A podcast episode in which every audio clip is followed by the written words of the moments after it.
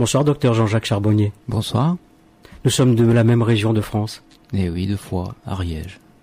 Médecin, anesthésiste, réanimateur Oui, tout ça. Dans une clinique à Toulouse Dans une clinique, mais bon, au départ j'étais en Ariège et puis euh, je me suis orienté euh, sur Toulouse parce que forcé de constater que ces toutes petites cliniques comme ça de proximité euh, sont appelées à disparaître. Donc j'ai regagné la, la grande ville, comme on dit, Toulouse. Vous avez remarqué que j'ai soigné votre présentation. Oui, oui, oui, oui, tout à fait. Une espèce d'autobiographie euh, délirante que j'avais écrite euh, il y a de ça deux ans. Ouais. Il ne fait pas bon écrire quoi que ce soit. Hein. Internet, on retrouve tout. Vous ne vous y attendez pas. Pas du tout. Donc euh, les auditeurs de d'ici et maintenant apprendront que je suis schizophrène, euh, mythomane, euh, fumeur de cigares, fumeur de cigares, enfin plein de défauts quoi. Oui. Je me suis analysé un petit peu comme le ferait, enfin j'imagine un psychiatre qui aurait affaire à un individu comme moi quoi. Voilà. mais mythomane, non, pas du tout, parce que tout ce que je vais vous raconter ce soir, ce sont des histoires réelles et ça a bien existé. Et c'est ça qui est intéressant. Ça fait des années que je vous attendais. Tout s'est décidé très vite. Hein. On remercie, remercions tous les deux Henri Vigneault. Henri Vigneault. Qui m'a fait vous rencontrer téléphoniquement. Hum. Je vous ai appelé il y a à hum. peine huit jours. Et vous m'avez dit je viens. Je prends l'avion, je viens. Ben oui, vous savez, je crois que dans la vie, comme ça, il y a des espèces d'impulsions. Euh, on se croit sur une autoroute et puis quelquefois on prend une départementale, on ne sait pas trop pourquoi. Et euh, donc c'est vrai, euh, j'ai ressenti votre votre empressement. j'ai vu j'ai vu ça comme peut-être une urgence. Et puis moi aussi, ça me faisait plaisir de, de vous voir, je sais pas. Et puis il y a les, les individus, hein, à travers le téléphone, à travers les ondes, il y a des voix qui accrochent, il y a des sympathies comme ça qui, qui, qui gagnent. Et la vie de chacun, de tout ça chacun, comme ça, est, jalonnée de rencontres au fil du temps. On rencontre des individus et puis on a des vies comme ça qui, qui sont, qui peut-être, oui, un certain destin, peut-être, peut-être. Nous allons beaucoup en reparler. Comment s'est passée votre enfance, docteur Jean-Jacques Charbonnier? Ah, est-ce que vous avez prévu le, le divan? Non. oh ben vous savez, j'ai eu une enfance tout à fait euh, banale, je dirais. Bon, je, je ne suis ni religieux, ni euh, je n'appartiens à aucun mouvement sectaire ou philosophique particulier. J'ai eu des parents euh, qui m'ont donné une éducation, comme on dit, catholique, peu pratiquante, une messe de temps en temps pour les grandes occasions, et c'est tout. Même pas un peu cathare Un petit peu cathare. Ben j'ai été très tôt attiré par Montségur. Et euh, ma mère encore, euh, il n'y a pas si longtemps, me disait, mais tu te souviens quand tu étais enfant, tu voulais aller à Montségur. Et on se disait avec ton père, mais pourquoi? Ben, Peut-être qu'il y a un mystère là-dessus aussi. Peut-être que au-dessus de nous, on a des espèces de destinées comme ça, et puis peut-être une vie antérieure Qatar, pourquoi pas hein? C'est pas trop dans mes dans mes convictions parce que je suis pas imparfait. mais vous êtes un bonhomme. Oui, oui, oui, un homme du sud. Parce que des des vies toutes les tous les jours. Euh, je suppose que vous en avez sauvé un grand nombre. Euh, sauvé. Parce que je ne sais rien de vous. Ah oui. À part avoir lu vos trois livres, dont je vais donner les titres tout de suite, hmm. que je répéterai, parce que souvent on me dit, les auditeurs me disent, ils donnent trop rapidement les titres des livres. Jean-Jacques Charbonnier, C-H-A-R-B-O-N-I-E-R. Trois livres que Jean-Jacques Charbonnier a baptisés romans médicaux. Ça, c'est mon éditeur qui a, qui a tenu à ce... Je sais pas si c'est très bon d'ailleurs, parce que romans médicaux, ça fait quelquefois, ça fait peur au lecteur. On se dit, mais qu'est-ce que c'est ça mm. un médecin, il a écrit mm. quoi, une thèse, qu'est-ce que c'est? Et puis non, ce sont des histoires, hein. ce sont des, des, romans. Tout petit éditeur, pas connu mais courageux. Vous pouvez donner le, le nom de l'éditeur de suite. CLC Édition, les Don Quichotte de l'édition. Je suis très content d'être avec eux. Trois livres, Coma dépassé, le premier livre, mm. le deuxième livre, Derrière la lumière, et le troisième, Éternelle jeunesse, hmm. le mythe de Faust. Voilà, revu au scalpel.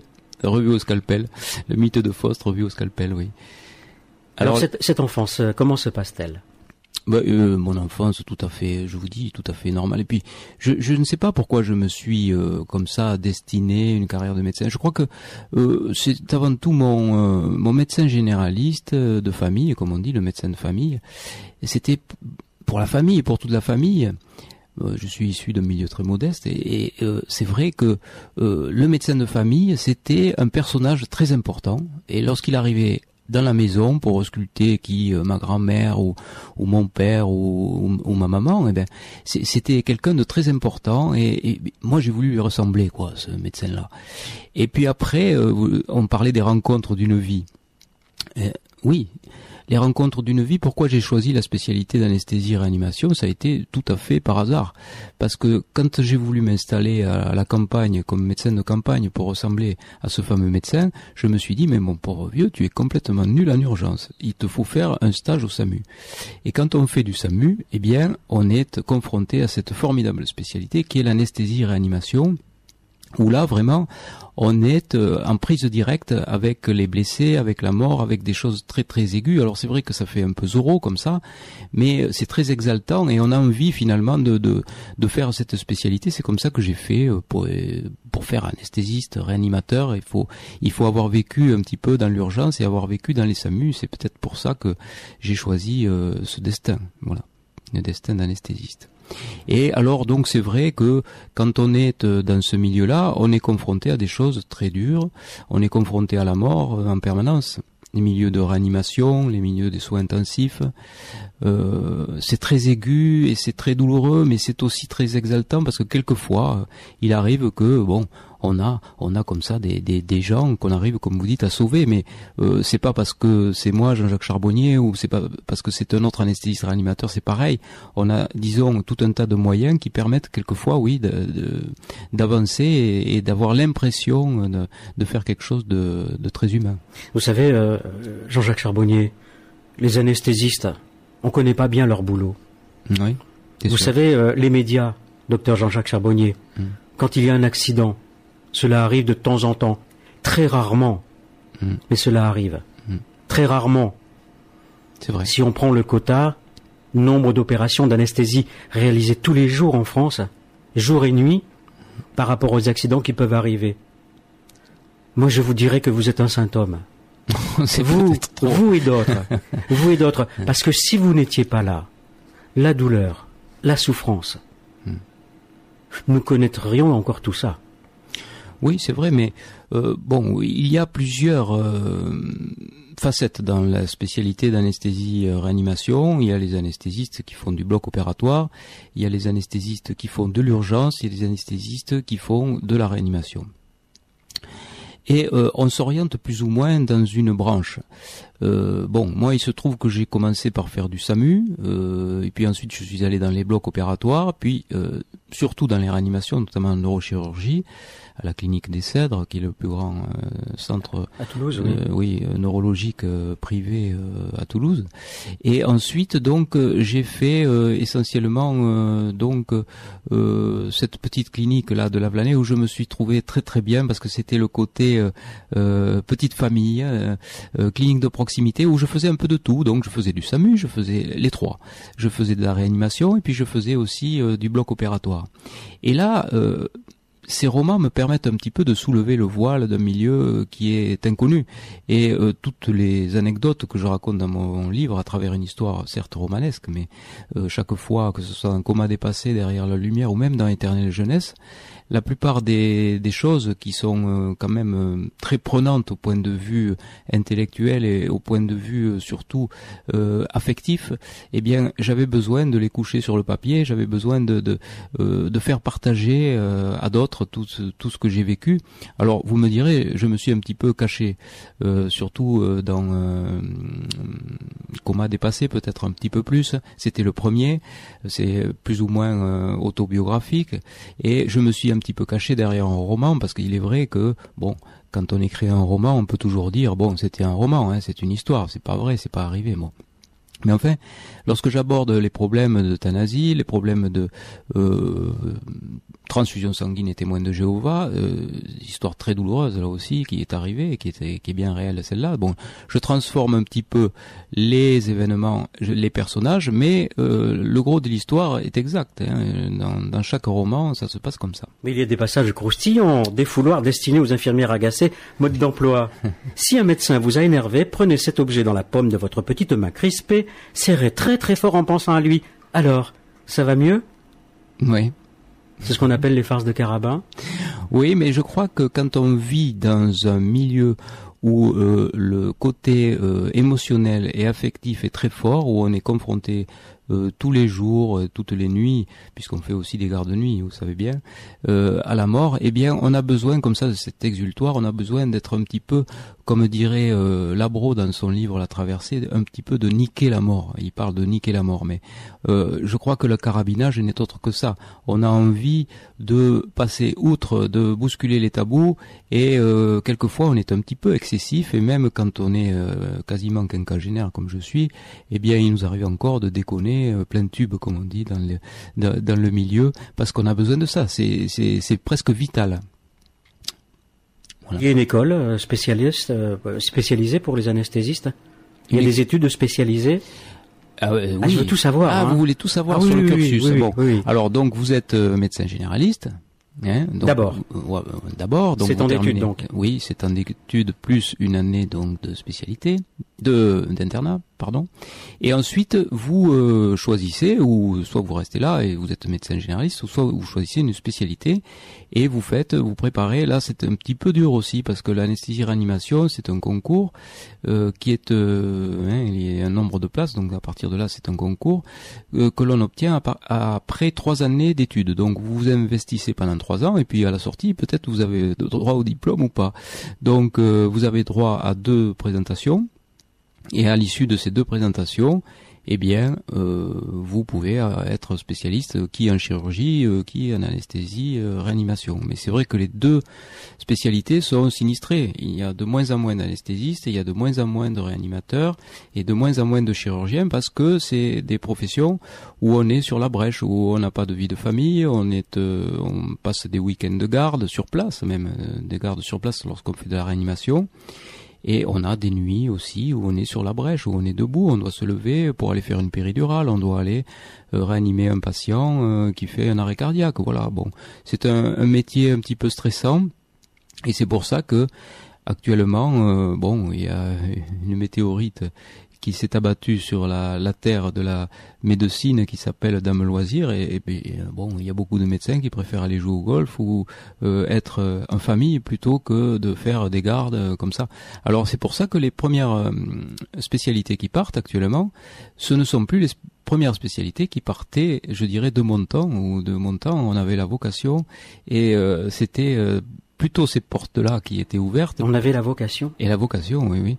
Alors que maintenant, moi je suis surpris, à l'internat, euh, les portes qui, qui, sont euh, prises en premier, c'est euh, la dermatologie, c'est la radiologie et c'est la biologie. Parce que là, ben, vous n'êtes pas ennuyé la nuit, vous n'avez... Enfin, il y a des responsabilités, mais elles ne sont pas aussi fortes que en chirurgie ou en réanimation.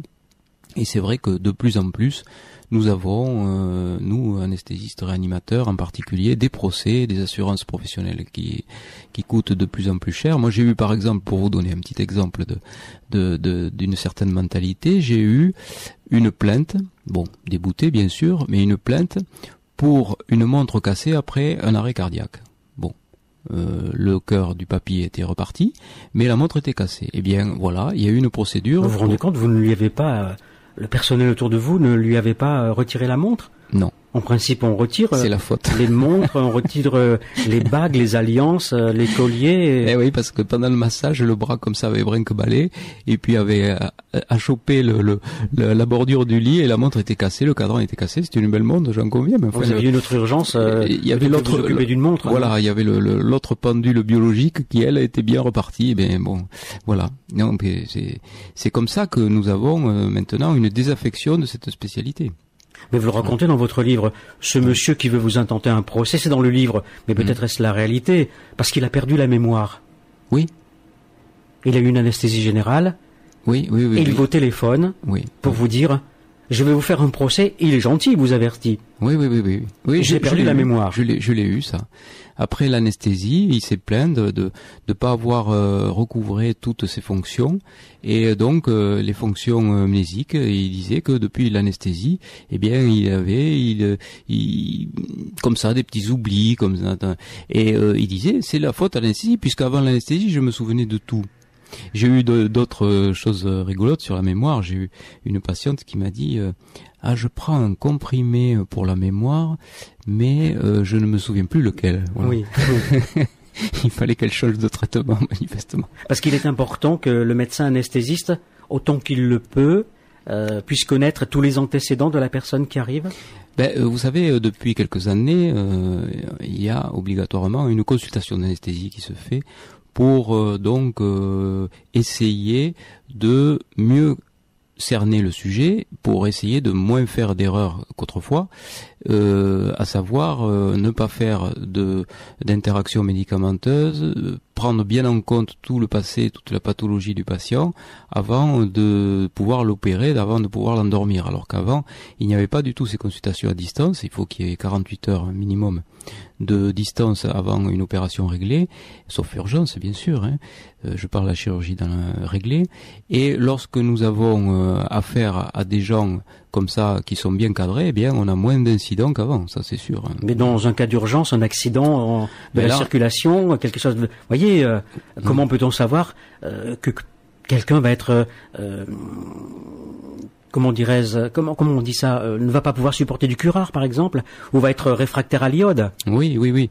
Ben, tous ces phénomènes-là peuvent être dépistés euh, dans le cadre de la consultation euh, pré-anesthésie que nous faisons à 48 heures de distance, mais ah bien sûr, oui, obligatoirement on. Ah, mais vous, vous, faites allusion sans doute à un souvenir personnel, non Monsieur Chevènement. Même pas un, souvenir personnel. Parce que vous savez que Monsieur Chevènement n'a pas eu de consultation pour anesthésie. Je n'ai pas eu non plus. Ah ben je suis pas Chevènement. Mais parce que parce que vous avez été privilégié entre guillemets, mais c'est pas un privilège du tout. Privilégié alors qu'une allergie à l'iode vous fout un bonhomme en l'air à l'espace de trois minutes, hein ah oui, c'est très rapide, une allergie à l'iode. Mais euh, bon, euh, allergie au latex aussi. Les allergies au latex, il y en a de plus en plus. Donc les, les, patients par exemple qui sont allergiques au latex, eh bien on les fait passer en premier parce que donc dans le bloc opératoire il y a toujours comme ça en sustentation des particules de latex. Même si vous faites attention, eh bien en fin de programme vous allez avoir une charge en latex qui va être euh, présente dans la dans le bloc. Donc on les fait passer en premier, en début de programme ces gens-là. Et puis on prend des gants spéciaux, le chirurgien prend des gants spéciaux. J'avais vous dire qu'il euh, existait des produits maintenant qui remplaçaient carrément les gants. Il suffisait de, de se, de s'en introduire, de s'en, mettre sur les mains. Oui, mais c'est très cher. C'est des produits. Mm. vous savez, en France, on est, euh, on fait très très attention aux dépenses médicales. Même à l'hôpital, maintenant, ils commencent à faire attention aussi. Donc c'est pour dire. Pourtant, les hôpitaux sont en déficit chronique, mais euh, même, euh, je crois que partout, c'est fini la guerre privée publique. On est tous conscient du phénomène. On est, c'est la santé de demain, c'est les, euh, les patients doivent euh, être au courant de tout ça. Mais je crois que les, les gens sont prêts à se mobiliser, malheureusement, pour le, le, prix du gazoil à la pompe, mais très peu pour la médecine mmh. finalement. Mmh. Et là, je crois qu'il se passe un phénomène euh, sans précédent, à savoir la désaffection des chirurgiens et des anesthésistes pour cette profession et les listes d'attente commencent à s'allonger, des euh, conduites marginales commencent à se faire voir. Hein, il y a des médecins peu scrupuleux. Hein, c'est pas, je vais pas avoir l'esprit de caste du tout. Hein. Euh, il y a des médecins peu scrupuleux qui profitent du phénomène pour euh, demander des dessous de table et euh, faire des listes d'attente de plus en plus longues. Ça a toujours plus ou moins existé, non? Oui, ça a toujours plus ou moins existé, mais vous savez, les, les, médecins ne sont pas des saints. Il y a des grands bonhommes avec des euh, comme ça, mais c'est dans tous les dans tous les métiers, c'est pareil. Et puis il y a aussi les salauds, mais ils sont dans tout. Il y en a dans tous les métiers. Il y a tous chez les, plombiers comme chez les dépanneurs de télévision. Bien sûr, bien sûr. Alors une consultation pré-anesthésique. Oui. Ça consiste en quoi? Ben, la consultation pré-anesthésique, vous faites connaissance avec le patient, vous avez une relation donc euh, humaine avec le patient. Donc ça c'était euh, l'anesthésiste travaillait un petit peu dans l'ombre et ça c'était euh, très dommageable pour la profession. Et là, on a vraiment une relation euh, donc avec son patient et puis on lui explique, c'est surtout le, la peur du patient de l'anesthésie, est-ce que je vais me réveiller, etc. Bon, déjà lui expliquer comment ça va se passer, lui expliquer euh, ce qui va ce qui va arriver, euh, point par point. vous savez maintenant, en plus, on est presque trop, je hmm. dirais, explicatif, explicatif parce que on est obligé de leur faire signer une feuille sur laquelle il y a écrit euh, bon, vous risquez euh, d'être euh, gravement atteint par l'anesthésie si elle se passe mal et vous risquez même de mourir. Bon, euh, ce qui est vrai. Mais enfin, le patient est obligé de signer ça. C'est un petit peu comme si avant de prendre l'avion, vous alliez faire signer aux passagers, vous risquez d'exploser en vol, être détourné, ce qui est vrai aussi. Mais enfin, ça majore, c'est quand même très anxiogène de signer un, papier comme ça. Et euh, il est de, de bonnes règles de, de faire ce qu'on appelle le consentement éclairé, c'est-à-dire on explique au patient ce qu'on va lui faire et c'est à lui de juger est-ce que il est euh, oui ou non d'accord avec ce qu'on va euh, lui faire, euh, les soins qu'on va lui prodiguer? Et c'est pour cela que, par exemple, l'histoire des témoins de Jéhovah, que je raconte dans mon premier livre, Coma dépassé, est exacte. Cette fille, cette femme d'une quarantaine d'années qui était venue pour faire une hystérectomie était témoin de Jéhovah. Bon, moi je suis pas témoin de Jéhovah, mais enfin, je, dois respecter euh, le patient et euh, elle passe un contrat moral avec moi. Elle me dit si jamais il faut me transfuser, je refuse la transfusion et d'ailleurs je vais vous faire signer un papier parce que je suis témoin de Jéhovah. Bon, moi j'ai dit je suis pas témoin de Jéhovah, mais enfin bon, je respecte euh, les. Mais vous allez signer un papier comme celui-là? Vous, ne lui dites pas les contre-arguments, vous n'avez pas de contre-arguments à lui opposer? Euh, je n'ai pas de conviction, euh, si vous voulez, euh, personnelle en ce qui concerne les croyances et les certitudes des gens. Et des fois, vous avez des gens, ils sont tellement sûrs de leur cause ou de leur de leur, de leur choix que c'est très difficile d'aller expliquer à un témoin de Jéhovah qu'il a tort.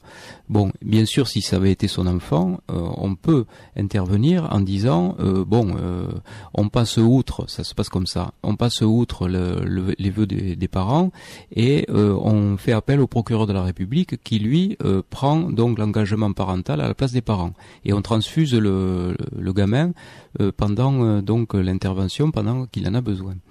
Et avec cette personne là, vous avez deux, deux choix. Soit vous dites mes convictions personnelles, euh, philosophiques, religieuses ou autres, euh, ne correspondent pas du tout à, au vôtre et dans ce cas-là je refuse de vous endormir et vous faites passer la patate chaude au confrère euh, qui va se trouver dans la même situation finalement. Ou alors vous acceptez et c'est le consentement éclairé c'est ce que j'ai fait. Je lui ai dit bon mais d'accord mais vous savez euh, des fois la transfusion c'est très rare pour une hystérectomie mais bon ça peut arriver et puis vous, vous allez être en danger de mort si jamais vous bon et les choses se passent comme ça. Le chirurgien aussi avait signé le papier, mais c'est l'anesthésiste qui est euh, réanimateur, qui est responsable de la transfusion, donc lui n'était pas très engagé. Et euh, l'intervention se passe mal malheureusement, donc euh, l'utérus se met à saigner. On garde cette femme en salle de réveil. Je lui dis, vous savez, il faudrait vous transfuser. Vous avez perdu plus d'un litre, donc c'est euh, ça devient très préoccupant. Si vous n'êtes pas transfusé, vous risquez de mourir. Elle me dit, mais vous vous souvenez votre engagement moral, etc. Donc je lui dis, ben euh, bon, eh ben, euh, je respecte. Hein, je vais pas, je ne vais pas aller contre ce que ce qui a été dit. Est-elle en danger de mort à ce moment-là? Elle était déjà en danger de mort puisque son hémoglobine était en dessous de 7 grammes. Elle était à 6 grammes 50 quand j'ai commencé à, à parler. Et on l'a mise en réanimation, on a passé les produits substituts, LOS, etc., enfin tous les produits qu'on connaît, et on suivait euh, pas à pas son hémoglobine qui descendait inexorablement, 5 grammes, 4 grammes. J'ai reçu la famille, j'ai dit voilà ce qui va se passer, elle va mourir, elle veut pas être transfusée. Je reviens voir la patiente, elle était encore, elle avait encore la force de parler, elle me dit souvenez-vous docteur ce que vous m'avez dit, je ne veux pas de transfusion. Pour nous, c'est pire que la mort. Elle avait déjà du mal à parler à ce moment-là. Les infirmières qui comprenaient pas trop, certaines oui, ils me disent mais qu'est-ce que vous faites? Vous n'allez pas laisser mourir, c'est non-assistance à personne à danger, etc. Euh, le cardiologue également, le cardiologue qui me dit mais enfin euh, t'es con, euh, tu, tu, la mets, tu la mets donc en, salle d'op, tu lui fais une petite anesthésie, tu lui racontes une salade et tu la transfuges. J'ai dit non, c'est pas correct, hein. je, je, je, refuse. Et malheureusement, cette, cette jeune femme hein, d'une quarantaine d'années, ça s'est mal passé, elle est partie comme ça, et c'est très frustrant. Et c'est une histoire terrible. Et... Qui pouvait attester du, du dialogue que vous aviez eu avec elle? Ah ben tout le monde, tout le monde, tout l'entourage, etc. Bon, bien sûr, il n'y a pas eu de, il n'y a pas eu de suite. Au contraire, les, la famille a trouvé que c'était formidable, etc. Euh, Ça vous a marqué, Jean-Jacques Charbonnier? Bien sûr. Euh, c'est une histoire très douloureuse. J'y pense, euh, je dirais pas tous les jours, mais j'y pense régulièrement. Et il fallait que je la raconte cette histoire. Je l'ai racontée dans mon premier roman parce que c'était une façon pour moi de bon. Vous verrez les circonstances. Vous avez lu déjà, les circonstances sont pas les mêmes, mais c'est exactement cette histoire-là. Et euh, je pense que le médecin ne doit pas se substituer à euh, aux, croyances, aux convictions de son patient. Ce n'est pas parce qu'on est médecin que l'on doit passer outre. Et au fond, euh, on est là en tant que prestataire de service. On n'est pas là pour prendre des résolutions à la place des autres. Il faut arrêter d'infantiliser la relation médecin-malade. Lorsque le médecin a décidé quelque chose qui est contre la vie euh, de son patient, il doit euh, passer la main. Il n'est plus capable d'être médecin à ce moment-là. Parce qu'il faut, à mon sens, il faut avant tout respecter le patient et ses convictions, ce qu'on appelle l'empathie. Alors l'empathie, c'est pouvoir être à la place du patient mais c'est très difficile parce qu'il faut se mettre à la place du patient avec les propres croyances du patient. Et là, quand on n'est pas témoin de Jéhovah, moi je suis pas du tout témoin de Jéhovah, j'ai eu beaucoup de mal à me mettre à la place de cette patiente pour pouvoir comprendre jusqu'à quel point pouvait aller sa propre croyance, sa propre conviction jusqu'à la mort, jusqu'à la, jusqu'à l'extrême, je dirais, limite de ses propres convictions, aller jusqu'à cette extrémité-là. Euh, je l'ai accompagnée alors il se trouve qu'il y a un, consensus qui est passé, euh, Société euh, savante d'anesthésie-réanimation, qui est passé euh, un an après cette histoire, parce que évidemment, moi j'allais dans des conférences, dans des congrès d'anesthésie où chacun racontait sa petite histoire de chasse en disant que ça se passait bien, qu'on remontait les patients avec 4 grammes, qu'elles ne mouraient pas, etc. Mais moi chaque fois je racontais cette histoire et je leur disais que des fois ça se passait mal et voilà ce qui s'était passé avec moi, j'avais perdu cette patiente un petit peu de ma faute, oui, de ma faute, parce que si j'avais euh, passé outre, euh, donc j'aurais fait euh, donc assistance à personne en danger, mais j'aurais pas respecté son ce contrat. Je me suis avancé tout à l'heure en vous appelant un saint. vous restez un homme alors? J'essaye de rester le plus humain possible, mais euh, vous savez, c'est très, c'est très difficile euh, quand on arrive à ce stade-là de se dire bon, est-ce que j'ai pas fait, euh, est-ce que, est-ce que j'aurais pas dû la, la sauver malgré, malgré ses, ses, croyances et ses convictions. Et c'est un petit peu la même chose qui se produit dans les phénomènes d'euthanasie, dans, dans les fins de vie. C'est un petit peu, c'est un petit peu la même chose. Le choix du patient, de, à mon point de vue, doit passer en priorité par rapport au choix personnel du médecin. Je n'avais pas du tout envisagé l'émission sous cet angle-là, mais puisque vous me semblez tout à fait disposé à en parler, vous est-il arrivé d'aider des personnes à passer de l'autre côté? Je crois qu'il y aurait une grande hypocrisie de dire que non. Parce que l'euthanasie, euh, ça existe dans tout l'euthanasie active hein, parce que vous savez il y a deux, deux, façons de voir les choses. On appelle ça bon je dis que ce, ce discours est dépassé. Euh, beaucoup de médecins disent il faut pas différencier l'euthanasie active l'euthanasie passive mais euh, pourtant c'est la vérité c'est la stricte vérité. Euthanasie passive ça veut dire abstention thérapeutique. On ne va pas aller au-delà de l'acharnement thérapeutique. Et euthanasie active ça veut dire que activement on va supprimer la vie à quelqu'un. Qu'est-ce qu'on appelle acharnement thérapeutique? Eh ben voilà. Et où est la frontière? Hmm. C'est ça qui est très difficile. je pense que nous avons beaucoup de voiles à lever Surtout vous ce soir, docteur. Oui, oui, bien sûr. Mais l'acharnement thérapeutique, vous savez, quand on dit euthanasie passive. Alors maintenant, c'est très hypocrite parce que l'euthanasie passive est euh, acceptée médico-légalement. Vous pouvez faire ça euh, à partir du moment où il y a un consensus. Euh, bien sûr, c'est une décision qu'on ne peut pas jamais prendre seul. Et ça peut être la suppression d'une thérapeutique. Alors débrancher un respirateur et regarder quelqu'un s'étouffer là vous n'êtes pas condamné. Et pourtant, c'est abominable. Et euh, par contre, si vous injectez un produit pour euh, que les choses soient abrégées, eh bien là, oui, là, euh, vous êtes condamnable, vous venez de commettre un meurtre et vous risquez la réclusion à perpétuité puisque c'est un acte volontaire, délibéré et réfléchi. Et c'est prémédité donc tous les médecins anesthésistes réanimateurs ont fait ça. Tous, tous, tous, tous. Je n'en connais pas un qui ait eu le, euh, courage de dire moi je ne l'ai jamais fait. Ou le courage ou l'inconscience. ou l'inconscience plutôt ou la malhonnêteté. Oui Et euh, donc euh, nos politiques là-dessus euh, ne, ne, ne, sont pas du tout à la hauteur, je dirais, de la situation. Ils sont jamais allés dans des services de réanimation au moment où il fallait prendre des décisions importantes, sans aller jusqu'à donc comme en Suisse faire ce qu'on appelle le, le, le, suicide assisté, hein, où là c'est encore une étape supplémentaire. Mais je crois que mourir dans la dignité, il y a une association d'ailleurs qui mmh. est que nous avons reçue ici. Ah oui. Mmh. D'accord. Un sénateur. Oui, oui, oui, oui. Donc, euh, ben, ces gens-là, je crois qu'ils font, euh, ils font, ils font bouger les choses. Et tant mieux, tant mieux qu'il y ait des gens comme ça. Qui... Ceux qu'il y avait, voilà. Son oui, oui, qu'il y avait. Oui. oui. Et euh, donc c'est des, des, gens euh, tout à fait euh, courageux et je pense que leur combat est légitime et leur, leur, combat, ils ont encore beaucoup de portes à, à défoncer avant d'arriver à leur but. mais euh, au fond, on voit bien ce qui importe le, plus pour ces gens-là et pour euh, nous, anesthésistes réanimateurs, dans notre globalité, c'est une fois pour toutes que les choses soient, soient claires. Parce que, bon, euh, après, c'est un petit peu, si vous voulez, la même chose qui s'est produit avec l'IVG. Justement. Hein Justement, j'avais pas du tout prévu, mais alors, euh, je crois que nous avons une espèce de connexion télépathique tous les deux. Hein oui, mais c'est pas impossible, malgré hein la, la, la, glace qui nous sépare, mmh, les ondes passent. Il n'y a que la glace. à quel moment peut-on considérer qu'un être humain est en vie? Alors la vie, la mort, voilà. Mmh. Euh, il y a les, tout ce qu'on appelle les comas dépassés, vous savez. Donc, venons à la vie.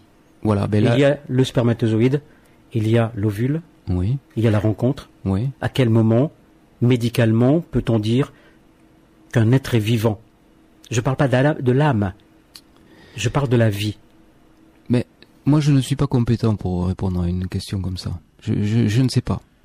Je 15 jours, 3 semaines, Je, ne sais pas, je ne saurais pas donner un chiffre. Je ne sais pas euh, très bien ce que c'est que la vie, au fond. Euh, ce que c'est que la mort aussi, puisqu'on a l'impression qu'au-delà de la mort, les gens sont encore vivants. Euh, on en discutera sûrement tout au long de la nuit. Et euh, je voulais simplement dire qu'il y avait beaucoup d'analogies entre l'interruption volontaire de vie et l'interruption volontaire de grossesse. Quand on voit cette infirmière, euh, donc euh, ce qui s'est passé il y a trois ans, euh, donc cette infirmière, vous savez, qui toute seule a pris la décision hmm. comme ça dans la stricte marginalité et de son propre chef a poussé la seringue comme ça parce qu'elle n'en pouvait plus. Côté de Mantes-la-Jolie, hein, c'est ça? Oui, aussi, oui. Il y a eu ça. Hmm. Et euh, quand on voit aussi le docteur Duchossois aussi euh, récemment qui a défrayé la Vincent Humbert. Vincent Humbert. Oui. Hmm. Le procès Humbert, il a été courageux cet homme et il a fait avancer les choses.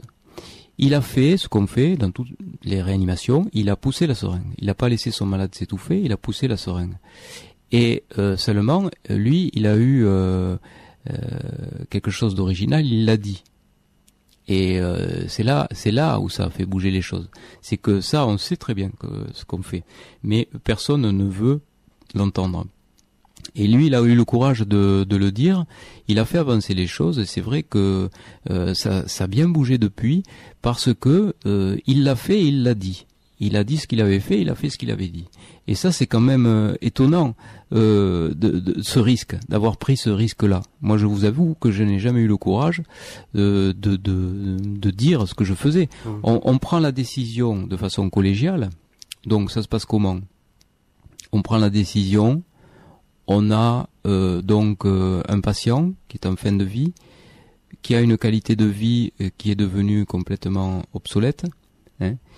Et euh, qui n'est que souffrance. Bon, je, alors bon, on va me dire, je sais très, je sais très bien ce qu'on va me dire. On va me dire oui, mais les soins palliatifs, etc. On va, on va, vous allez avoir des auditeurs qui vont dire ça, hmm. qui vont intervenir sûrement. Mais il n'y a pas de problème d'euthanasie, il y a euh, des soins palliatifs. Mais les soins palliatifs aussi, ils font des euthanasies. Lorsque, je suis désolé, mais lorsqu'ils ils, ils poussent les doses morphiniques à des doses létales, on sait très bien ce qui va advenir. Bon. Euh... Ça, un palliatif n'a rien à voir avec l'accompagnement aux personnes en fin de vie. Hein.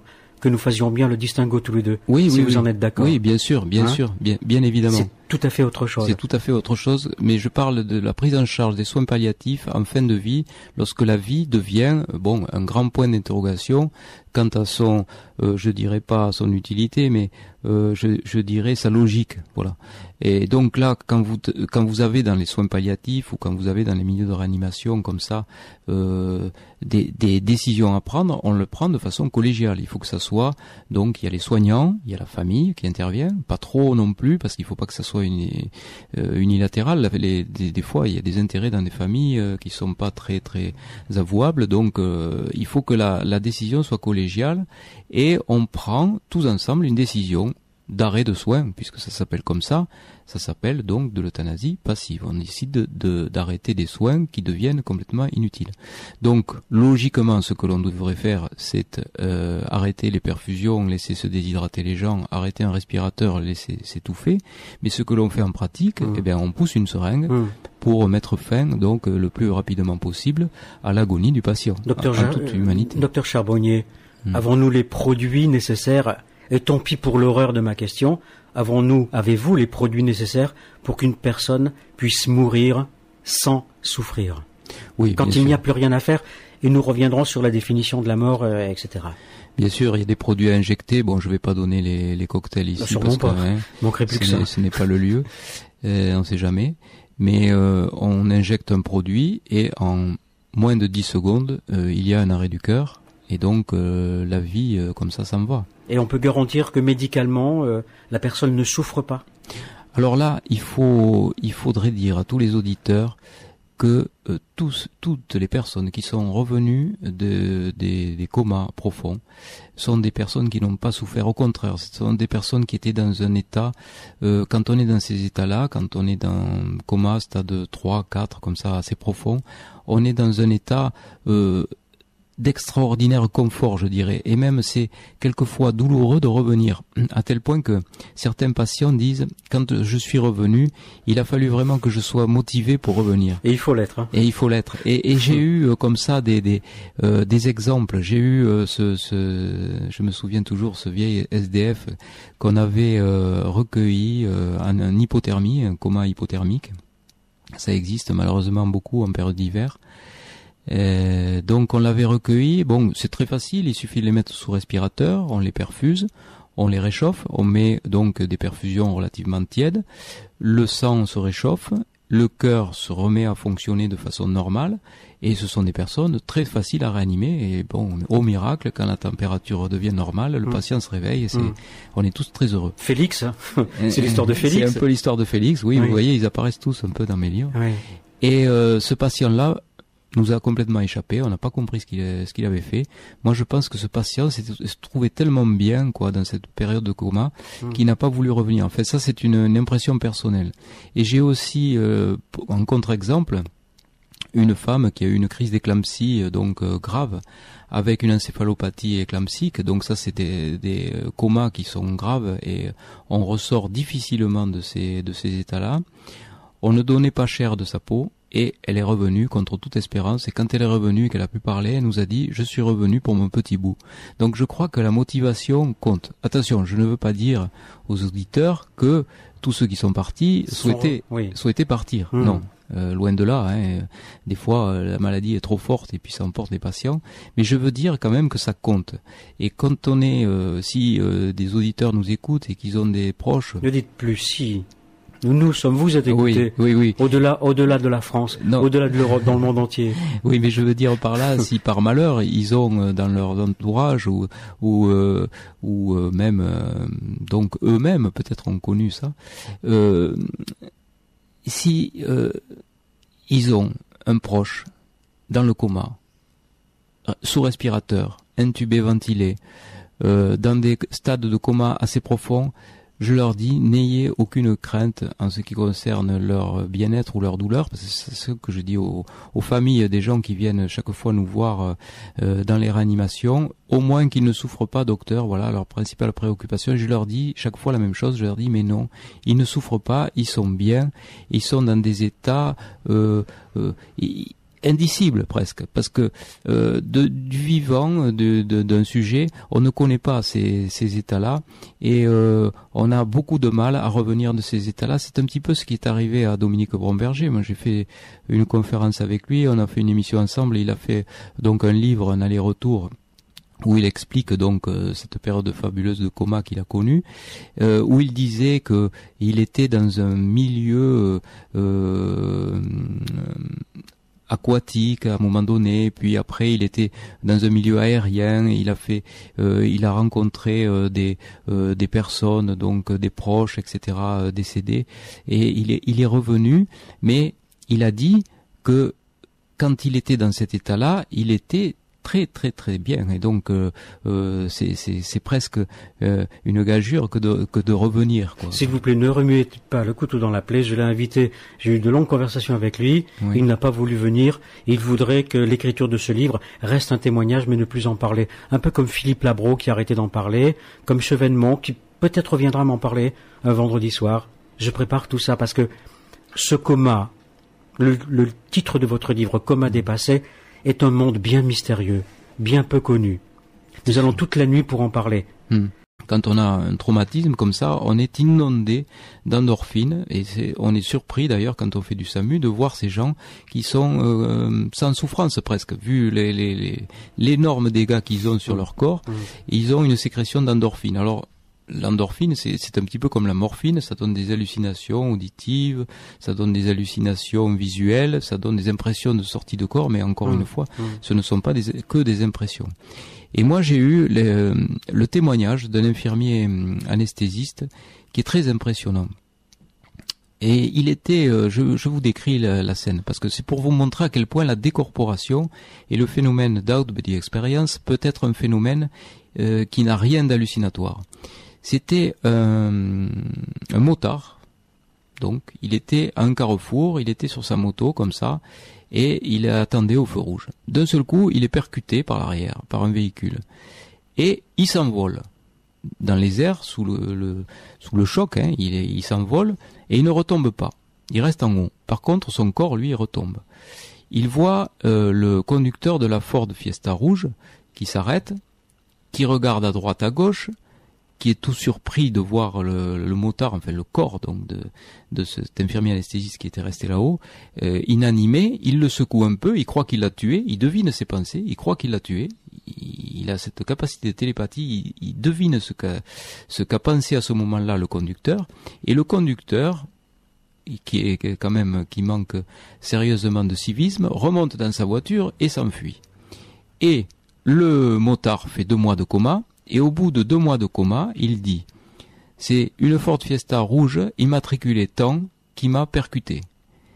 Et on retrouve donc le chauffard. Le chauffard n'a pas nié du tout, euh, ce qui est tellement il était surpris par la précision donc de la description, il n'a pas nié le euh, l'accident, il a dit oui je suis parti, j'ai eu peur, j'ai cru que j'avais tué. Bon, il a il a fait de la prison même parce qu'il y a délit de fuite, euh, homicide involontaire, mais des délits de fuite. Et donc, ce n'est pas une hallucination. La décorporation n'est pas une hallucination. Le, motard en question avait vraiment vu le, chauffard, il avait vraiment vu l'accident et euh, donc les expérienceurs, euh, ceux qui ont véritablement comme ça euh, vu les manœuvres de réanimation, et il y en a beaucoup, ne se sont jamais trompés sur les circonstances et ils ont pu décrire très précisément ce qui s'était passé pendant leur sauvetage.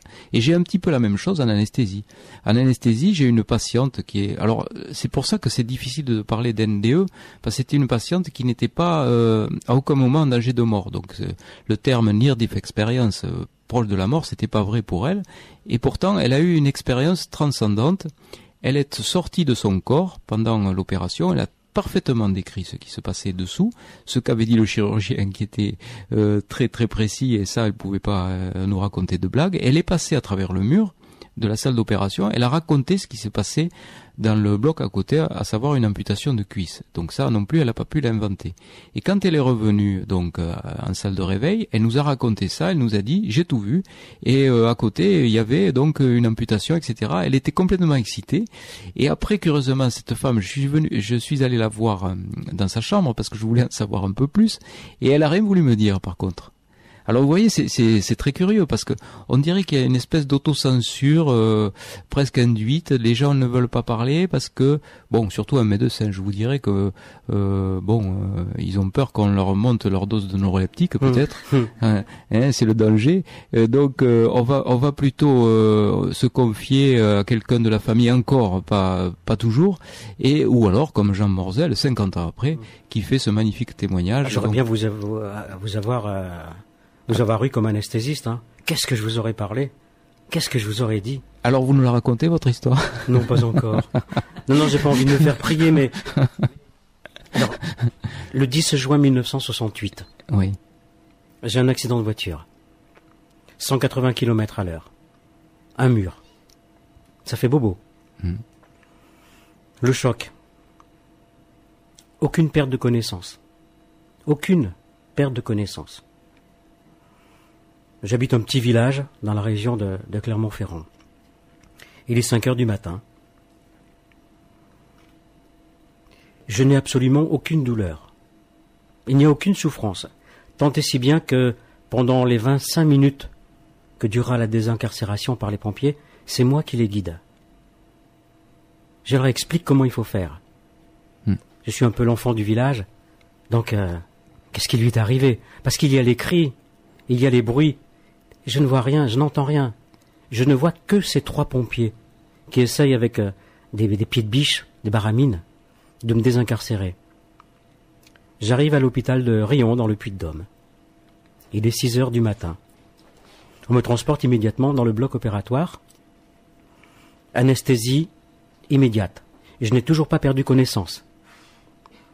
J'ai gardé ma connaissance jusqu'à l'arrivée sur, euh, sur la table d'opération.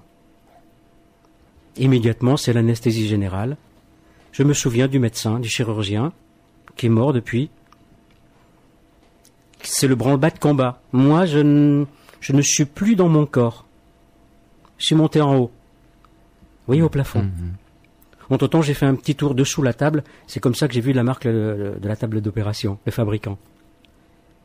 Et je les entends s'affoler, je les entends dire euh, tous c'est pas possible, les deux jambes sont tellement amochées, il faut l'amputer immédiatement. Pas une, deux. L'anesthésie est là. Est-ce que médicalement, je dois me réveiller instantanément? Oui ou non?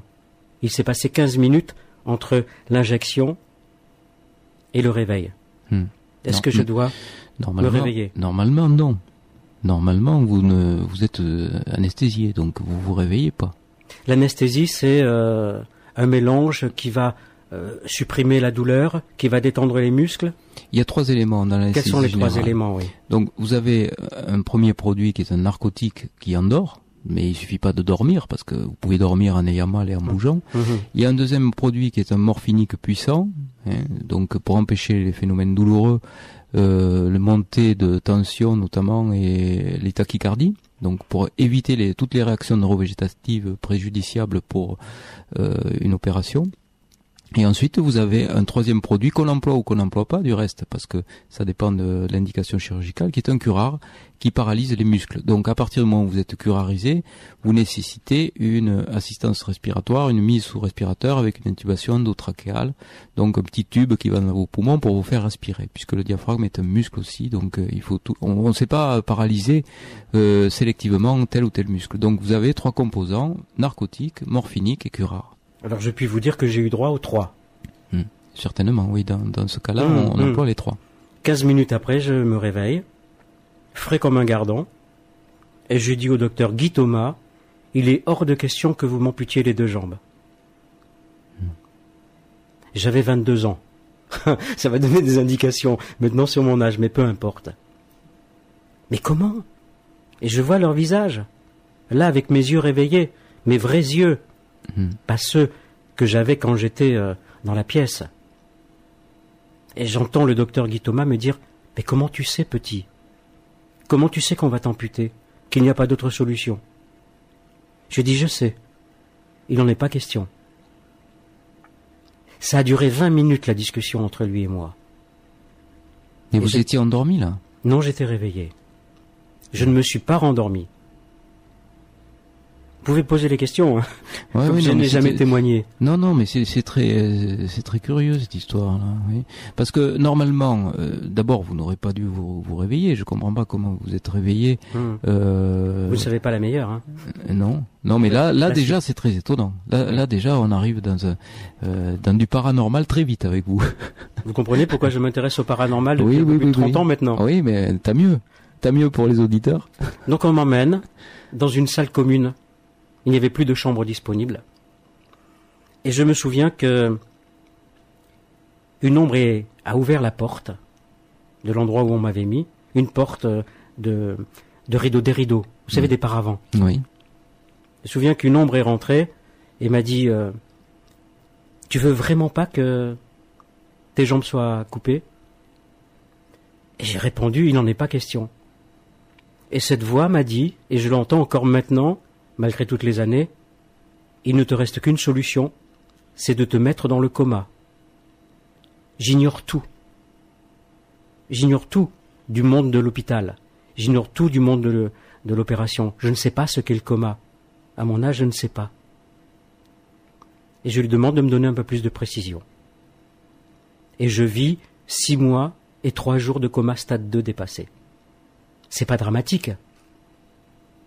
Mais imaginez-vous que la mise en place de ce stratagème a permis à mon père de trouver un chirurgien qui m'a opéré 17 fois et qui a conservé mes jambes. Hmm. Alors mes voyages dans l'hôpital, mes voyages hors du corps, pendant cette période de six mois et trois jours, je la laisserai un peu de côté. C'est pour ça que je suis ravi que vous soyez là, pour que vous puissiez en parler, vous, en tant que médecin. Maintenant, si vous avez d'autres questions, je suis prêt.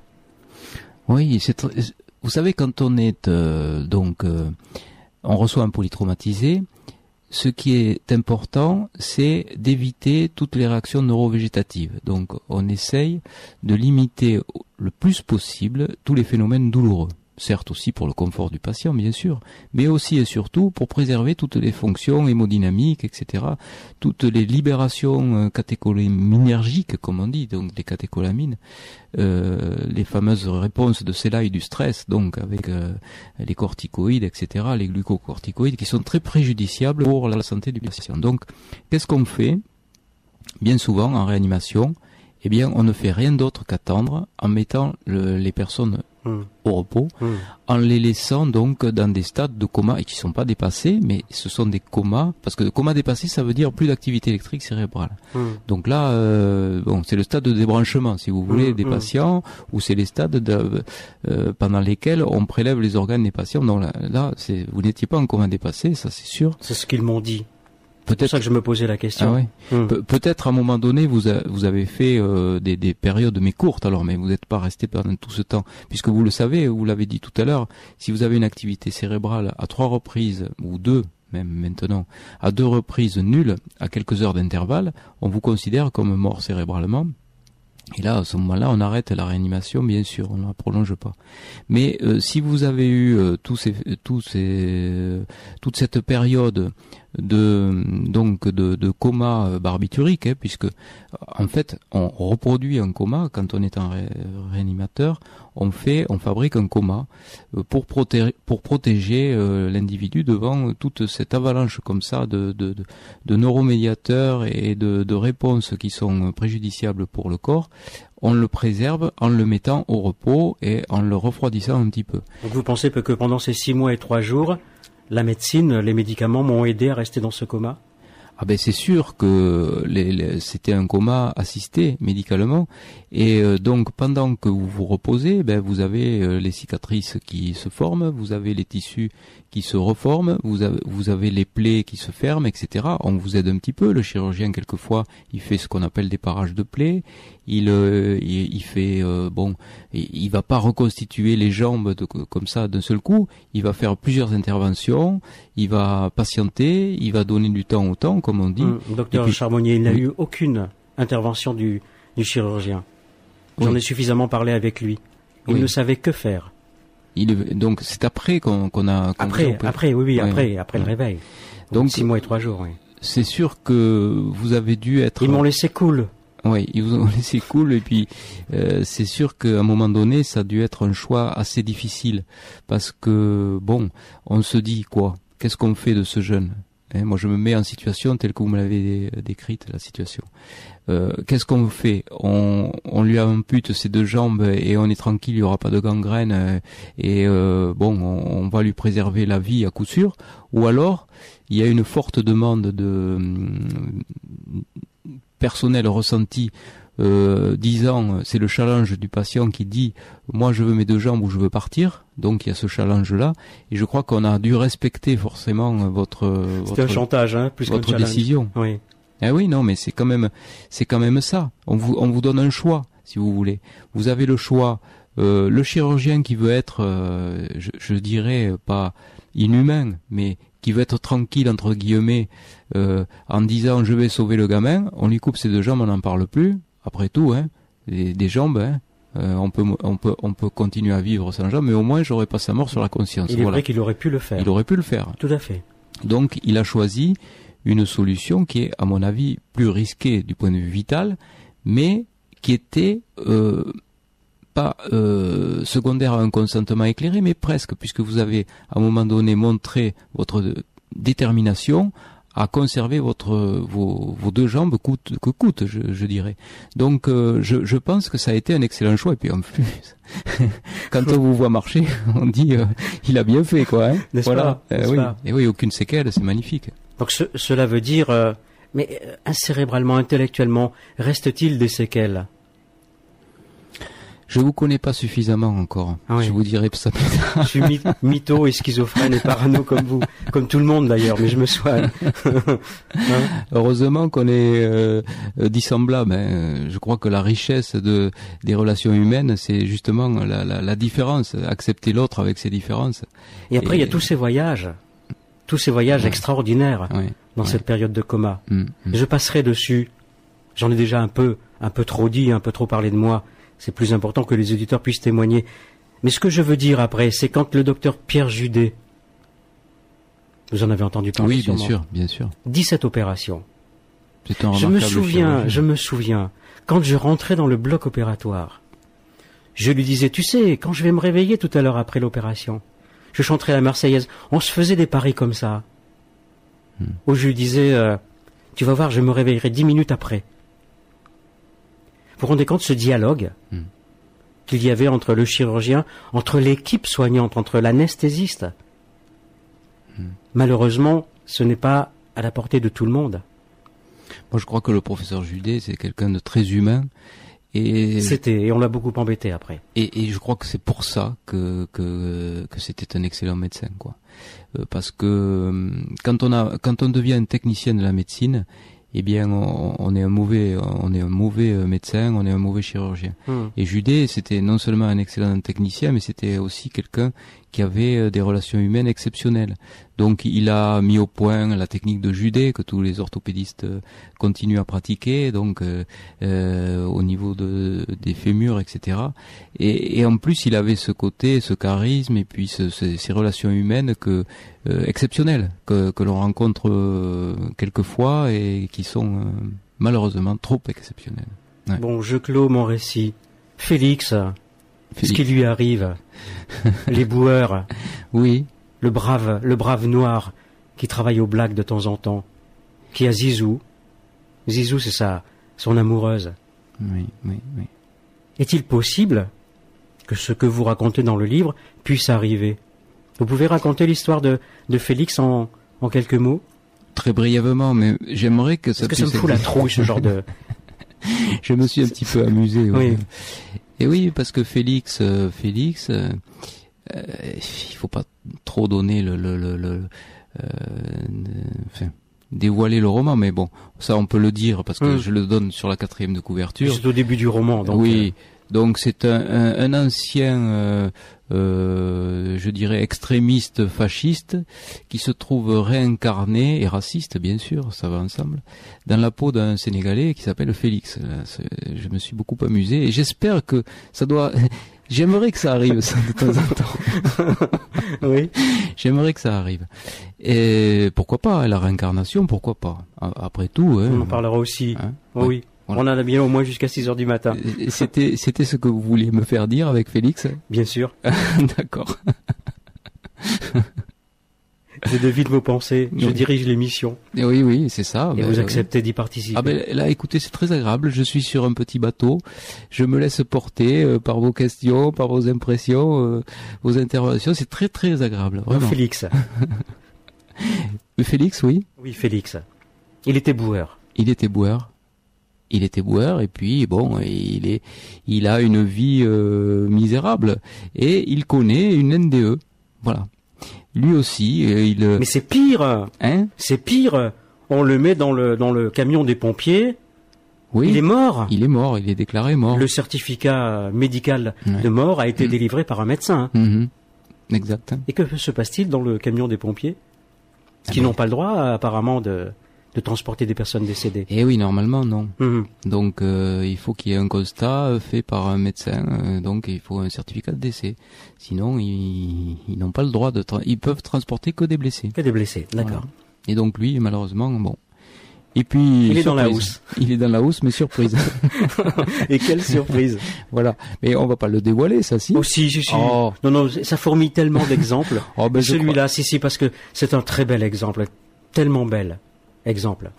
Eh ben oui. Parce ben, qu'il a la reconversion de Félix après. Mais dites, racontez, ne faites pas durer le suspense, ben, docteur. ben, ben, oui mais il est il est pas mort voilà. Il est pas mort. Il commence à bouger. Voilà. Hmm. C'est la surprise. Mais ça arrive, ça, vous savez. Ça m'est jamais arrivé, mais bon, il paraît que ça arrive. C'est pour cela que quand euh, je lis cette histoire vécue de Félix, je me suis posé cette question qui peut être terrifiante. Combien de personnes ont été enterrées alors qu'elles n'étaient pas mortes Oui, ça c'est assez terrible. Il paraît qu'il y en a beaucoup, que c'est arrivé, que bon, euh, je sais pas. euh, Il y a même des, des gens qui ont inventé des cercueils avec système d'alarme. Vous vous rendez compte Hmm. Vous rendez-vous compte du Maintenant, on truc peut envoyer des SMS, euh, Oui. à mettre le portable euh, ici et maintenant, éventuellement. Vous imaginez un petit peu le truc. Ça doit être horrible. Sérieusement, vous y pensez que des personnes ont été enterrées vivantes?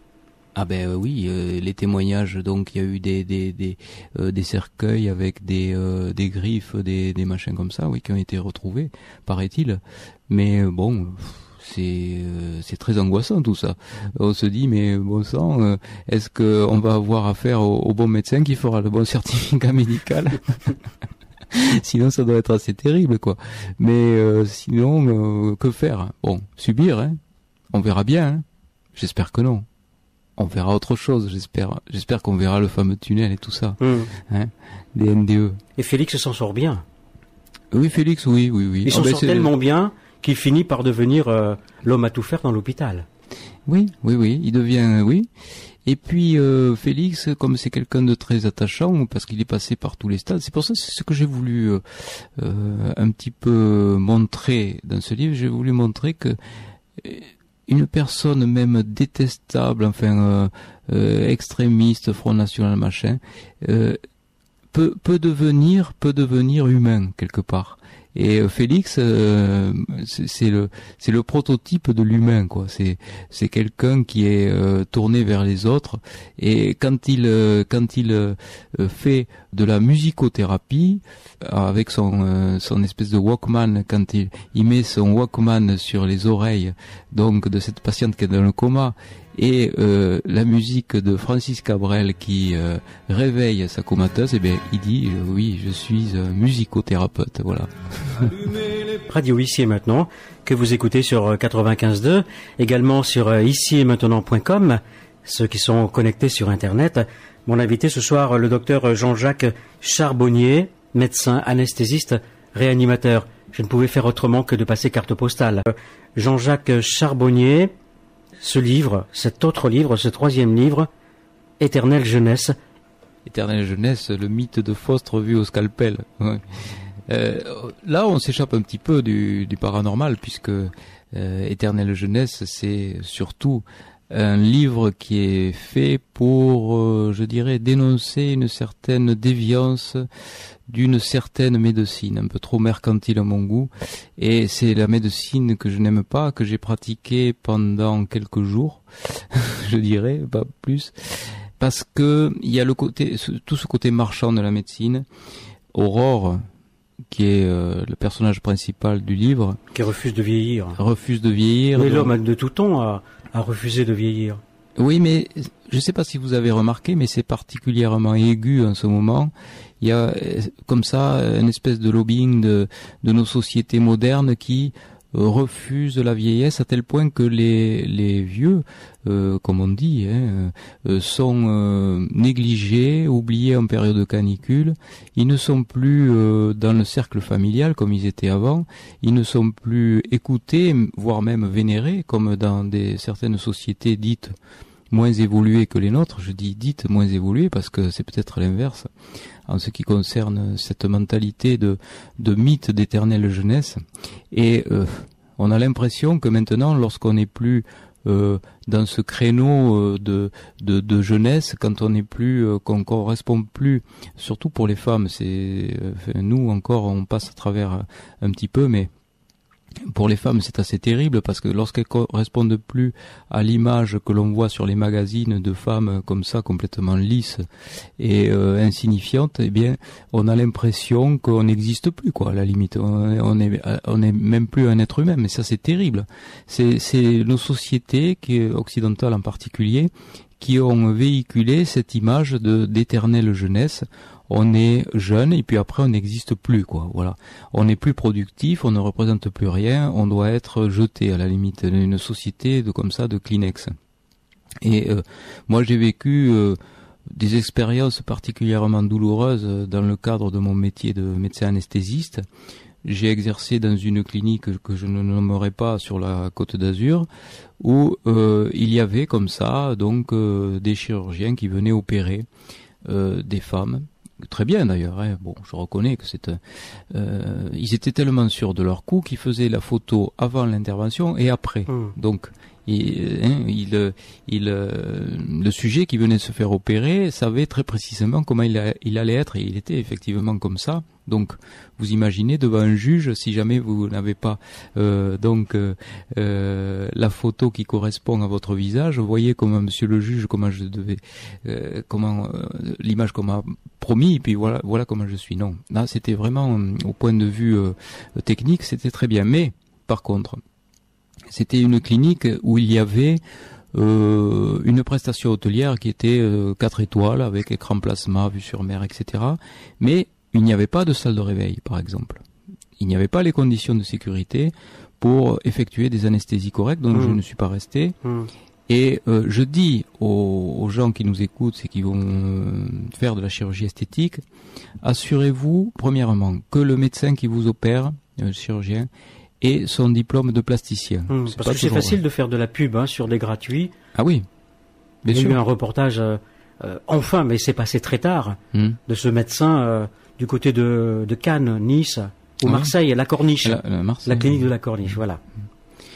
Et, et donc, il faut s'assurer de ça. Il faut s'assurer, deuxièmement, qu'il y ait bien des salles de réveil. Vous êtes tout à fait en droit de demander à vérifier et de visiter effectivement la salle de réveil pour voir si elle existe bien.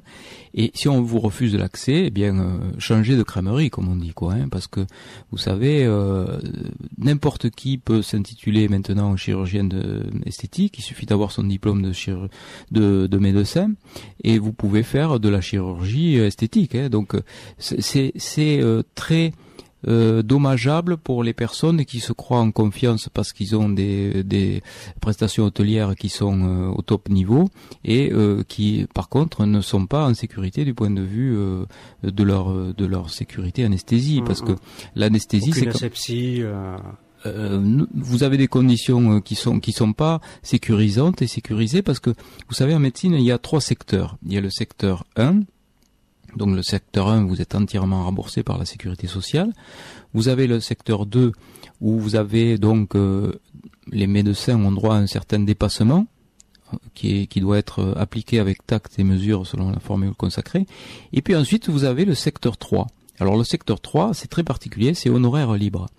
Et ces établissements qui sont en secteur 3 honoraire libre n'ont aucun contrôle, enfin c'est en train d'être changé depuis juillet euh, 2005, euh, n'ont aucun contrôle. Ou n'avaient aucun contrôle par les organismes sanitaires et sociaux. Donc vous imaginez un petit peu que c'est des endroits avec des médecins qui sont le plus souvent, pas tous, mais axés sur des, plutôt sur l'argent et plutôt que sur le résultat. Bon, le résultat égale l'argent aussi, mais disons les moyens sont limités au point de vue euh, sécurité, etc. pour euh, avoir un gain supplémentaire parce que les conditions de sécurité euh, reviennent chères, c'est sûr. Et puis ce qui se voit, c'est quand même plus facile.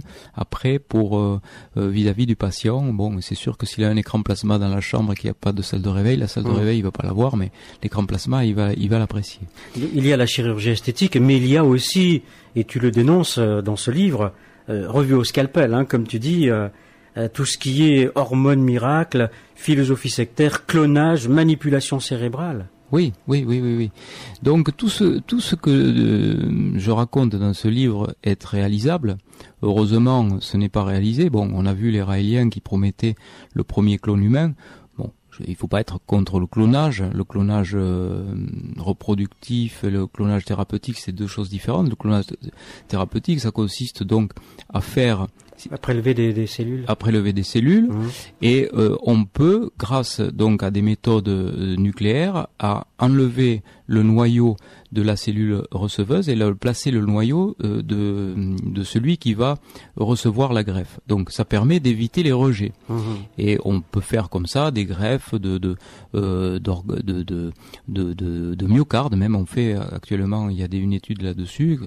Pour les gens qui ont des infarctus avec des, mmh. des, des, grosses insuffisances cardiaques, c'est un, un, formidable espoir. Tu as raison de souligner l'amalgame qui a été fait. Oui, oui, oui. Mmh. Alors que le clonage donc reproductif, ça consiste donc à prendre une cellule ovocyte, donc, euh, donc une cellule qui va recevoir le noyau, le capital génétique de quelqu'un qui va être cloné, et à ce moment-là, on peut reproduire un individu dans son entier qui va être l'exacte copie euh, de, du, sujet qui, qui est cloné. Donc on imagine toutes les déviances euh, mm. et, tout l'eugénisme que cela peut que cela peut euh, avoir euh, comme répercussion sociologique, donc le clonage thérapeutique interdit. Crois-tu que, c'est pratiqué ce, clonage? C'est réalisable en tout cas. C'est réalisable? C'est réalisable. Des êtres humains ont été clonés. Raël en parle. Hein. Ben, Raël dit qu'il a qu'il a fait. Euh, bon, c'est réalisable. Techniquement, c'est tout à fait réalisable. Ça a été fait chez les animaux. Euh, ça peut très très bien fait, être fait chez chez l'humain. Personne n'est euh, devin. Peut-être un jour aura-t-on le clone de, j'en sais rien moi, de sportif, de Zidane, de machin, de trucs on voit bien là les limites d'une société comme ça qui serait horriblement euh, euh, dans une logique d'eugénisme terrifiant, le, monde d'Adolf Huxley. Et quand j'en parle donc dans ce dans ce livre euh, Éternelle jeunesse, alors c'est amusant parce que Éternelle jeunesse, mon éditeur veut faire une action auprès de, de Fayard parce que c'est exactement la même histoire. Euh, je ne sais pas si tu l'as lu, mais la possibilité de, d'une île de Welbeck, hmm. où, euh, donc qui n'a pas eu le prix Goncourt. Hein. et merci, et merci pour une fois qu'ils ont été doués. Alors moi je suis très vexé parce que j'ai pas du tout les idées de Welbeck, mais il se trouve que euh, il faut qu'il y ait au moins cinq analogies avec le le livre, paraît-il, pour pouvoir le dénoncer comme ça euh, et dire qu'il y a eu plagiat. Je pense pas du tout que Welbeck a plagié mon livre puisque mon livre a été, c'est vrai, euh, édité un an avant le sien et que moi, je le répète, j'ai pas du tout ces idées, mais euh, il se trouve que l'idée le, de cette secte et avec ce chef de secte redoutable axé euh, sur le sur sur les sur, la domination de l'autre et qui essaye comme ça de, de cultiver le mythe de l'éternelle jeunesse mmh. avec le la reproduction de clones eh ben c'est une idée que j'ai eue euh, avant Welbeck. Je suis hmm. désolé, mais c'est vrai, j'ai eu cette idée-là. Que faut-il penser euh, de la DHEA ah ben la DHEA, ben je crois que ça aussi, euh, ça fait partie des lobbying de nos sociétés. Le mythe de Beaulieu, l'hormone de l'éternelle jeunesse. grosse déception sur la DHEA. Déhydroépiandrostérone. L'hormone qui devait rendre jeune le vieillard le plus impotent. Et puis on s'est aperçu que l'équipe du docteur Beaulieu euh, s'est aperçu que cette hormone décroissait avec l'âge et euh, on a voulu substituer euh, donc cette hormone il faut le faire sous contrôle médical, mais tout le monde n'a pas un déficit en DHEA qui soit obligatoirement qui nécessite une suppléance par une prise péros. Donc il faut pas se jeter sur la DHEA comme ça en disant voilà on va prendre sa DHEA et on va rester jeune parce que ça a été prouvé il n'y a aucun effet sur le rajeunissement en en prenant, si n'importe qui prend de la DHEA à partir de l'âge, puisque ça décroît à partir de l'âge de 20 ans, 25 ans, euh, si tout le monde prend de la DHEA, à partir de cet âge-là, c'est pas pour autant qu'on va être plus jeune. Et même les femmes, vous savez que la DHEA n'est autre qu'une hormone qui se, qui se transforme en testostérone. Donc, euh, poil au menton. Exactement. Donc euh, effet secondaire, et c'est pour ça que les, femmes ont beaucoup arrêté euh, d'en prendre parce que elles voyaient un hirsutisme se développer, des poils au menton, une une euh, une pilosité. oui, non seulement la pilosité, mais la modification de la voix, une disposition, un tropisme androïde des graisses, donc être, vouloir paraître plus jeune mais avoir du poil au menton, une grosse voix et un bide euh, de euh, d'homme, euh, c'est comme effet séducteur, il y, a mieux quoi, hein, voilà. Donc il y, a eu tout ça, il y a eu aussi l'hormone de croissance qui était en vente libre aux États-Unis sur Internet. Vous pouvez en acheter. La mélatonine, tout ça, tout ça, c'était, ça s'est montré dangereux et donc euh, bon, il faut, euh, il y a des indications précises et euh, médicales. Il faut le faire sous contrôle médical. Mais il ne faut pas prendre tout ça euh, n'importe comment. La mélatonine pour éviter le jet lag, le décalage horaire, parce qu'on s'est aperçu que euh, le la mélatonine réglait euh, l'hormone biologique, réglait le le, le, le, le, sommeil, l'alternance sommeil-veille dans dans les décalages horaires. Et en prenant de la mélatonine, on évitait le jet lag. Bon, ça c'est sûr, ça, ça l'évite. Mais il y a des effets délétères et tous ces médicaments doivent être pris sous contrôle Alors les Français se sont fait beaucoup houspiller en disant ouais ils sont en retard par rapport aux Américains. Les Américains il y a un moment qu'ils qu'ils prennent de la DHEA, mais je pense qu'on a bien fait avec le recul euh, de, de freiner euh, des deux pieds euh, cette prise intempestive de DHEA. Et c'est pour tout pareil que les antioxydants. Il y a une étude suédoise qui a été faite là-dessus. 170 000 personnes avec une rétroactivité sur plusieurs années de gens qui ont pris des antioxydants. Cette étude a été publiée et bien connue maintenant.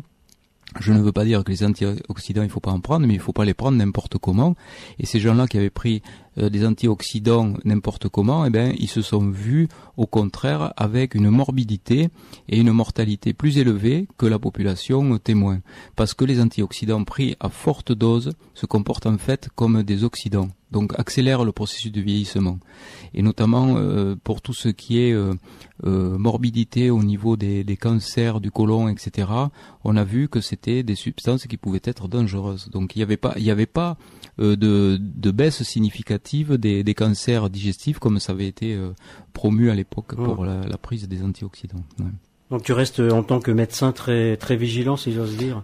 Ah oui, je crois qu'il faut pas faire n'importe quoi. Et puis c'est ben, bon après donc il y a une exploitation commerciale, euh, mais c'est bien c'est bien humain, je dirais.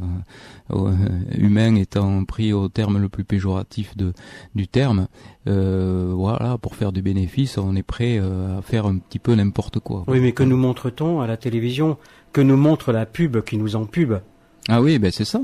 Ben que des visages jeunes, des hmm. corps parfaits. Hmm des Apollons, des Adonis, mmh. Euh, mmh. des Claudia Schiffer, euh, mmh.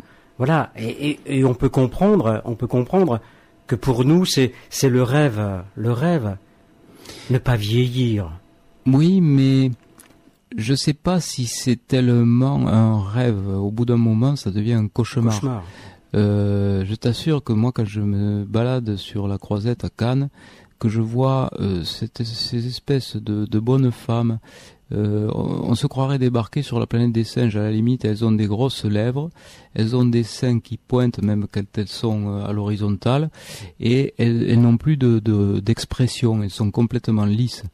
Moi, je me retrouve comme ça au lit avec une femme, je me réveille comme ça avec une espèce de poupée comme ça, sans, sans, euh, sans ride, mais ça, ça me fout la trouille, moi, ces femmes-là, ces femmes qui sont complètement lissées, qui n'ont plus aucune ride d'expression, qui ont des grosses lèvres, mais moi, ça, euh, vraiment, je, je n'éprouve aucun émoi sexuel euh, vis-à-vis de ces espèces de poupées Barbie comme ça qui, qui, qui galopent sur les sur les croisettes. Et, Il y en a même une qui a poussé euh, jusqu'à être Barbie vivante.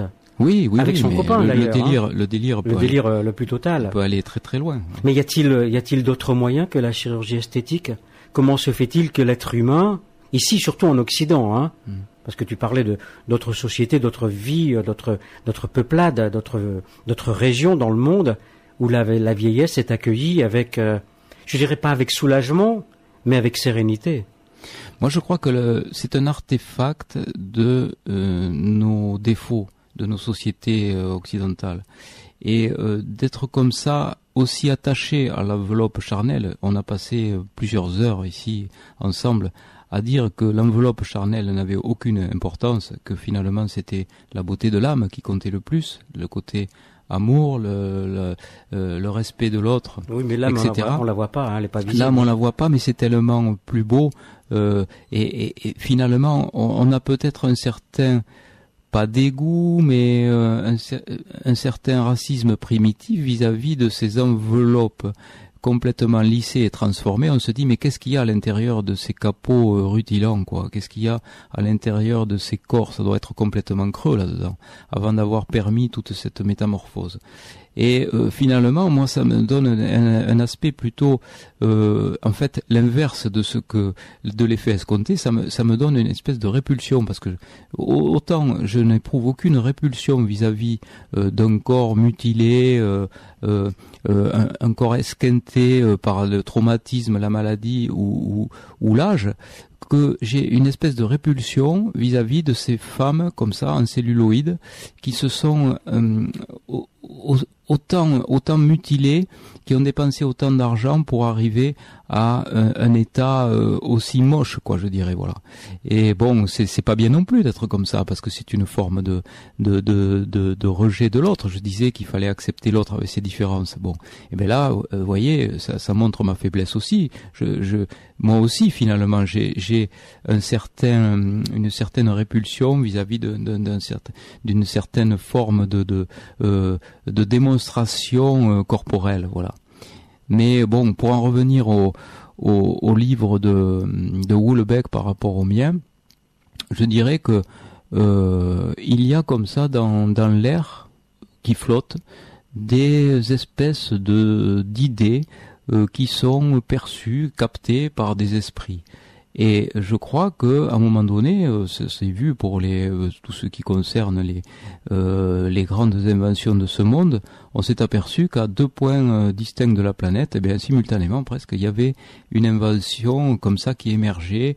Et euh, on peut se dire que oui, les grandes idées, enfin les, grandes idées, je dis pas que c'est des grandes idées de, faire de faire un livre comme Éternelle Jeunesse, mais euh, des idées communes, eh bien peuvent émerger.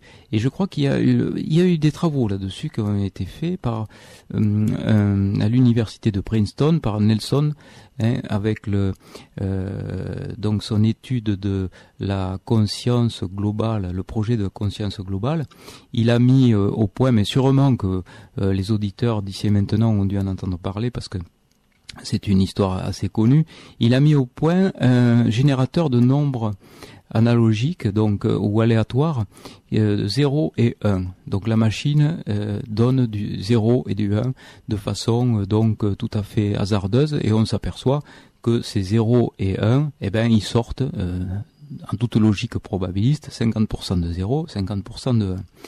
Et cette, ma- cette machine de ce générateur de nombres aléatoires Nelson a eu l'idée, donc euh, Nelson dans la- dans l'université de Princeton, État de New Jersey, c'est là où était Einstein d'ailleurs. Donc, il a eu l'idée de euh, placer sa machine dans des endroits où il y avait une forte euh, émotion humaine qui se dégageait, donc dans des églises, dans des opéras, etc. Et il s'est aperçu que dans ces endroits-là, eh bien la machine se mettait à bégayer et elle sortait plus de 0 ou plus de 1. Donc il y avait la notion d'une d'une action commune de, des esprits sur la matière. Et il a dit, puisque c'est comme ça, je vais voir, euh, en connectant via Internet à d'autres générateurs de nombres aléatoires, ce qui se passe. Il a vu que sa machine, euh, que les machines avaient bégayé à deux reprises, donc euh, le 11 septembre 2001, le jour des fameuses tours, et puis lors des obsèques aussi de Lady Di, la machine s'était s'était mise à bégayer. Et moi je crois que l'esprit humain comme ça est connecté à une espèce de, de euh, de pensée, euh, je sais pas si c'est la télépathie ou quoi, mais une espèce de pensée commune, et on arrive comme ça à impulser, à impulser de, grandes choses en étant tous en communion, en étant en communion d'esprit. C'est un petit peu la même chose qui se passe pour la prière. On a eu des, expériences de prière qui ont été faites. On, en reparle dans quelques instants. Hélène vient d'appeler. Bonjour Hélène. Oui, pardon. Oui, bonsoir. Bonsoir. Et bonsoir Monsieur Charbonnier. Bonsoir.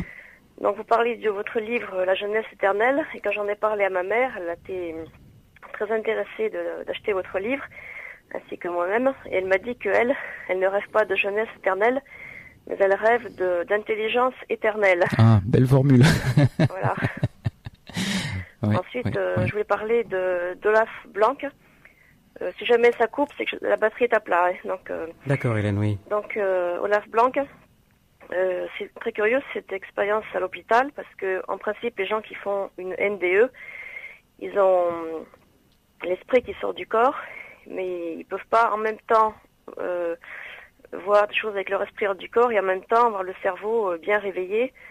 J'ai du mal à expliquer.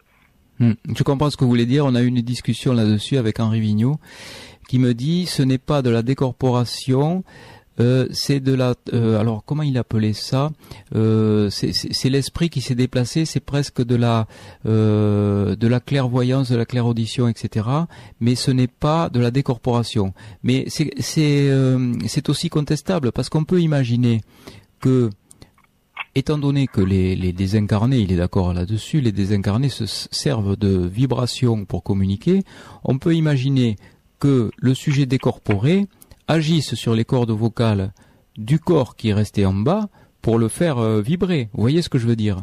Donc euh, on, peut on peut aussi dire on n'a pas d'explication mais on peut on peut aussi dire que c'est une décorporation puisque euh, il y a cette action de, du décorporé sur son propre corps pour s'en servir de de, de, euh, de, de, moyens de communication avec le avec les le, avec les, opérateurs et avec le monde des vivants. Vous voyez ce que je je sais pas si je me suis bien fait comprendre dans mon dans mon explication ou pas. Euh, ce que je veux savoir c'est si on tripote ce gyrus angulaire, euh, les, les, gens ne vont pas, bien loin, ils restent euh, dans la pièce, ils n'arrivent pas à rentrer dans le tunnel, enfin ils n'ont pas des expériences très poussées. Oui, c'est uniquement la décorporation. Là, en l'occurrence, euh, dans l'expérience d'Olaf Blanc, il n'y a pas eu de...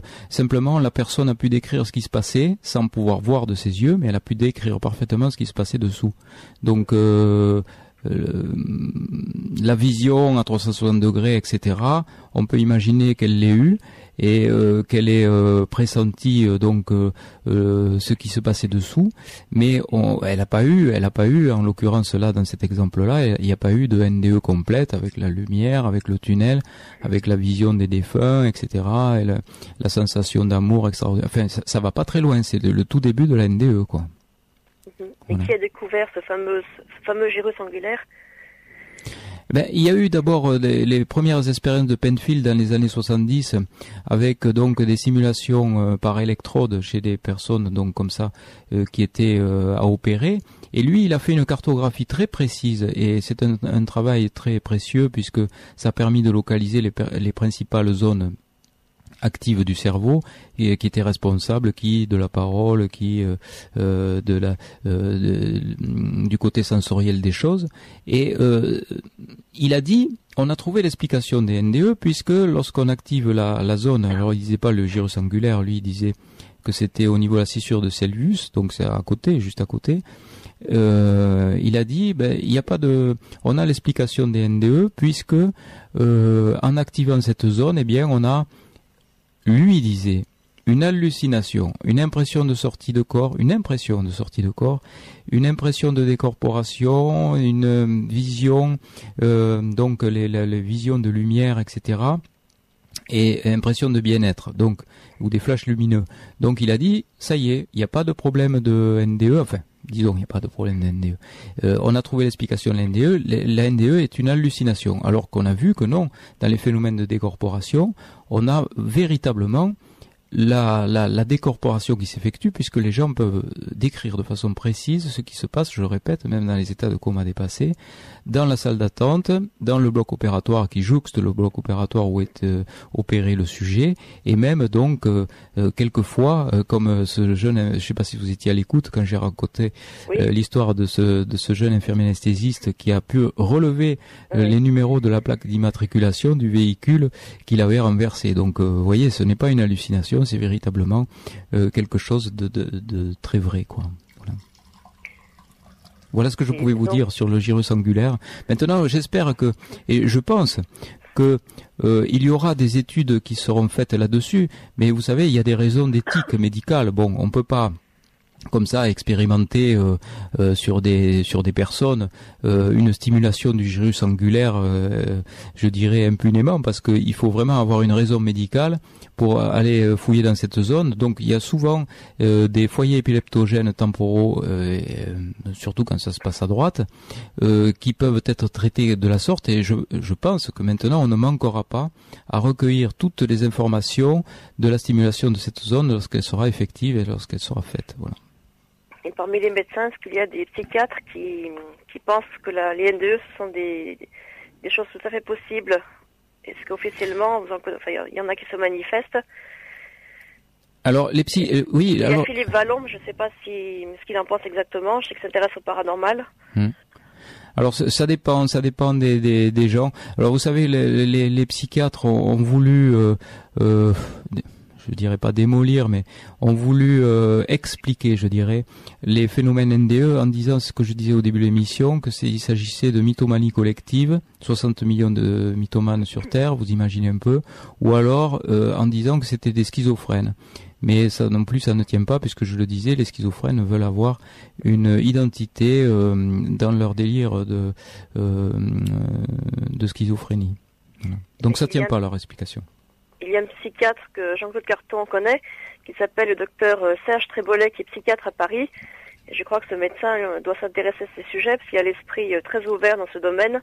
Il fait des conférences dans, sur l'âme dans l'Antiquité grecque. Hum, hum. À, la, salle, à la salle rue Jean-Jacques Rousseau. Oui, c'est ça, oui. Oui, je l'avais reçu à l'occasion de la sortie de son livre La folie, un bienfait pour l'humanité. Oui. Est-ce que Monsieur Charbonnier connaît ce médecin, au moins de nom? Non, je c'est euh, une lacune, il, faudra que je comble rapidement.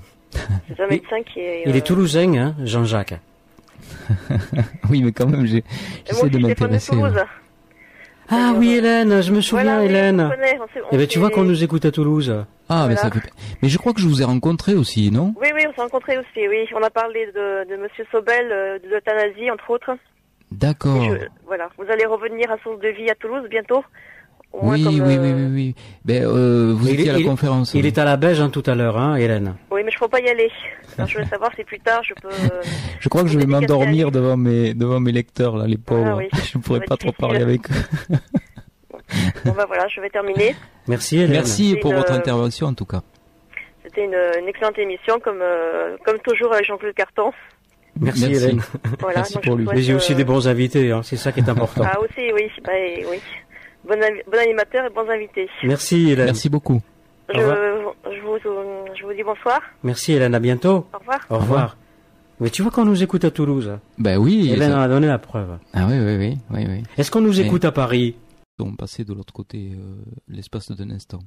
Voilà. Donc euh, pour les drogues, je dirais euh, drogue facilitatrice, oui, mais qui n'explique pas tout. J'ai encore quelques questions avant l'heure euh, fatidique euh, de 5 heures. Déjà. Eh oui, ça a passé vite. Hein. Ouais, incroyable. Je, t'avais parlé de l'énergie. Mais oui, mais je me disais, mais c'est pas possible pendant une émission comme ça qui dure aussi longtemps. C'est la première fois que ça m'arrive. Mm. Et puis j'ai l'impression d'avoir passé une demi-heure, quoi. C'est fou. Ouais. Penses-tu que la NDE est une expérience de l'au-delà? Ah moi je crois que oui. Je crois que c'est une expérience qui est euh, une fantastique euh, porte ouverte sur une autre dimension, un fabuleux espoir d'une survivance. Et ça, euh, quand on lit le livre de, de, Moody, puisque c'est le, je crois que c'est la première lecture que l'on fait quand on s'intéresse à ces, à ces phénomènes-là, eh bien, moi, quand j'ai découvert le livre de Moody, bon, j'étais euh, adolescent hein, presque. Et, et, et, je me suis dit mais c'est fabuleux, c'est fantastique, c'est euh, c'est on, on, en sort, euh, je dirais bonifié de ces lectures là parce que on se dit l'essentiel est ailleurs et l'essentiel est devant nous et après la vie, eh bien, il y a encore le monde des vivants, mais dans une autre dimension, une dimension qui nous échappe, mais qui est un formidable espoir. Et moi, euh, je pense que dans cette association Source de Vie Toulouse, où il y a des gens qui sont en souffrance, ils restent en souffrance très peu, parce que très peu de temps, parce que ils ont ce formidable espoir de survivance. Et euh, j'ai discuté avec notamment un, papa qui avait perdu sa fille mais sa fille, elle était terriblement vivante, quoi. Elle était plus vivante. D'ailleurs, j'étais petit peu provocateur quand j'ai eu cette phrase qui m'a qui m'a échappé, mais ça lui a fait du bien. Et à tel point qu'il est allé la répéter à, sa, à sa, femme en disant, euh, tu sais, le docteur, il m'a dit ça. Je lui ai dit que sa fille, elle était plus vivante encore que si elle, elle avait été réellement vivante physiquement. Mais c'est vrai parce qu'il il vit avec elle, elle est tout le temps là et il reçoit des signes incroyables. Il a il a eu des signes parce qu'elle s'est noyée donc. Euh, à Mimizan, il a eu des signes, il allait se suicider, il a eu des signes qui l'ont retenu à la vie, mais des signes d'une incroyable puissance, des, magnifiques cadeaux, des grâces qui lui ont été faites, et, ça, bon, quand on est euh, euh, soumis à ce genre de signes, on ne peut être qu'admiratif et puis euh, remercier le ciel, quoi. Euh, le ciel nous a fait une grâce, de la grâce d'avoir des signes magnifiques d'un monde qui nous dépasse, le, monde des survivants et qui existe par-delà la mort. As-tu toujours ton père, ta mère? J'ai toujours mes parents. Donc Henri Vigneault m'a dit que mon papa devait être parti, que grâce à moi, il était encore là, ce qui est vrai, puisque j'ai euh, alors ça aussi c'était incroyable, hein. il a fait son infarctus, j'étais là, juste à ce moment-là, je me trouvais là providentiellement, j'en sais rien. Donc je lui ai donné les premiers soins, les premières injections, euh, grâce à ça, bon, euh, il est encore là. C'est vrai que bon, je m'attends à, ce qu'il qu'il parte bientôt. Il a fait encore un, problème cardiaque il y a un mois de ça. Et bon, il s'en est sorti péniblement, mais il s'en est sorti. mais je dois dire que je, je dirais pas que la mort fait moins peur, euh, c'est toujours une séparation, mais euh, je suis beaucoup plus euh, serein face à, ma propre mort, face à la, mort de mes proches. Bon, il y a le scandale des morts des enfants. Bon, ça c'est toujours scandaleux parce que c'est en dehors de toute logique. Mais bon, le, départ des parents, il faut s'y attendre. Ce qui est fait n'est plus à faire, c'est sûr. J'ai un, ami anesthésiste qui a accompagné sa maman qui avait une tumeur du cerveau, il l'a euh, récupérée chez lui, il a poussé la seringue, il a fait un geste d'amour euh, considérable. Je ne sais pas si j'aurais cette force-là, moi, de faire ça, mais je trouve que savoir accompagner euh, de façon la plus humaine pour le, le, voyage, je dirais pas le dernier parce que je pense qu'il y en a plusieurs, mais pour un des voyages qui nous qui nous sont à faire encore et qui sont là devant nous en, attente, eh bien c'est quand même merveilleux et, pouvoir le faire, c'est encore plus merveilleux. Je sais pas si je serais capable moi de faire un tel geste, mais quand on peut le faire, c'est absolument extraordinaire. Oui. Et si je te dis que pendant toute cette toute cette nuit, mon père était à côté de moi, tu me crois? Oui. Merci. Oui, oui, je, je pense que c'est vrai. Je te laisse la conclusion de ce plus près des étoiles, docteur Jean-Jacques Charbonnier. Que dire après euh, toutes ces minutes qui m'ont paru des secondes? Euh, Sinon, euh, Jean-Claude Carton, je dirais, il faut rester comme tu es parce que je crois qu'est née une amitié en l'espace de quelques heures profonde, très sincèrement. Et tu dis ton père était derrière toi, mais c'est vrai, je l'ai ressenti, je l'ai pas vu parce que j'ai pas encore les pouvoirs médiumniques dans Vigneault, mais j'ai ressenti qu'il s'est passé quelque chose ce soir, et euh, il s'est passé quelque chose aussi avec euh, les auditeurs de radio ici et maintenant qui véritablement, j'ai eu cette sensation, ont ouvert leur cœur ce soir en parlant, et ils se sont confiés avec une qualité de sincérité euh, que personne ne peut mettre en doute. Et ça, c'est vraiment un moment formidable. Ça fera partie des grands moments de ma vie, euh, parce que je crois que c'est euh, quelque chose de privilégié de, de, pouvoir comme ça communiquer avec les gens de façon aussi authentique. Et l'authenticité dans notre monde moderne, Dieu sait si c'est difficile à obtenir, tant nous sommes submergés par de l'artificiel. Et lorsque ces moments privilégiés se produisent, eh bien, on remercie le ciel ou on remercie l'au-delà, j'en sais rien. Peut-être y avait-il des guides dans le studio, ton papa probablement, et puis d'autres, beaucoup d'autres probablement. Je ne sais pas encore les voir, mais peut-être qu'un jour je serai comme Henri Vignot, peut-être, et que je saurai les voir. En tout cas, merci du fond du cœur à tout le monde, merci aux auditeurs et merci surtout à toi, euh, Jean-Claude. Moi, je pense euh, que cette euh, société dans laquelle nous vivons, d'accord, elle est malade mais nous pourrons la guérir avec l'amour.